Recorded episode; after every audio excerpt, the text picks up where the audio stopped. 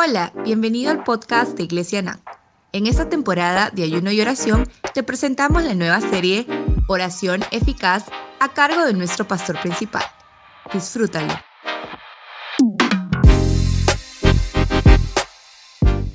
Hola, bienvenidos a esta serie de podcast llamado La oración eficaz. En esta oportunidad trataremos la voluntad de Dios y la oración. ¿Sabías que nosotros podemos hacer que la voluntad de Dios se haga en la tierra? Sí, Dios necesita a alguien que se ponga de acuerdo con Él para que su voluntad sea hecha en la tierra. Asombroso, ¿verdad? Es por ello que la Escritura señala en 1 de Juan capítulo 5, el verso 14, y esta es la confianza que tenemos en Él, que si pedimos algo conforme a su voluntad, Él nos oye. Y si sabemos que Él nos oye, sabemos que tenemos las peticiones que le hayamos hecho. Según este verso, tenemos que asegurarnos que lo que vamos a pedir está de acuerdo a su voluntad. Si sabemos que es su voluntad, tendremos la certeza de que Él nos va a oír. Y si sabemos que Él nos está oyendo, también tendremos la certeza de que ya tenemos lo que pedimos. ¿Te das cuenta? Quiero leerte otro pasaje de las Escrituras, y está en capítulo 5 de Lucas, el versículo 12. Dice así, sucedió que estando él en una de las ciudades, se presentó un hombre lleno de lepra, el cual, viendo a Jesús, se postró con el rostro en tierra y le rogó diciendo, Señor, si quieres puedes limpiarme. Entonces, extendiendo Jesús la mano, le tocó diciendo, Quiero, sé limpio. Aquí conocemos claramente que la voluntad de Jesús era sanar a este leproso y dice la, la, escritura que al instante fue sanado. La voluntad de Dios es primordial en la oración. Una definición que me gusta mucho de la oración es esta. Orar es ponerse de acuerdo con Dios.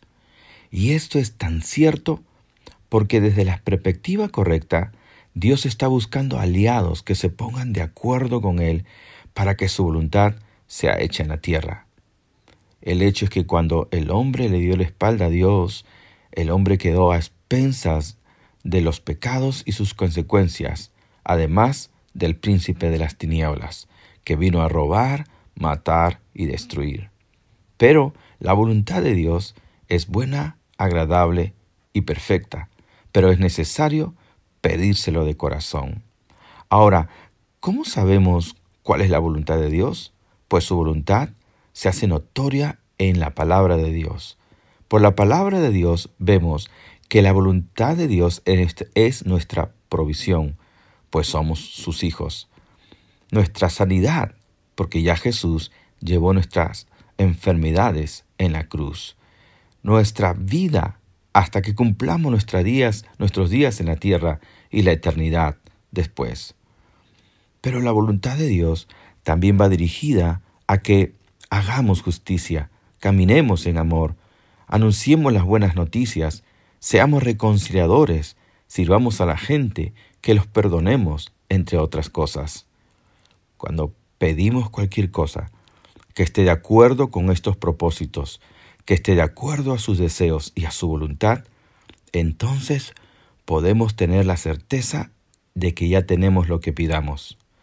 Tenemos su nombre, tenemos su autoridad, somos sus hijos, ahora es tiempo que hagamos que su voluntad se haga en la tierra.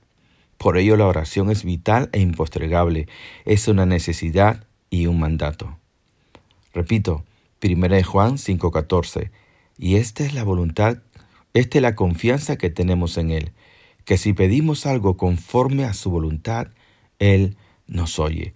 Y si sabemos que Él nos oye, sabemos que tenemos las peticiones que le hayamos hecho. Amén. Con esto podemos ir con confianza al trono de Dios para ponernos de acuerdo con Él y hacer que su voluntad se haga en la tierra. Que Dios te bendiga. Ha sido para mí un gusto compartir este nuevo tema contigo. Gracias. Gracias por conectarte con nosotros. Esperamos que este podcast haya sido de bendición para tu vida. Hasta la próxima.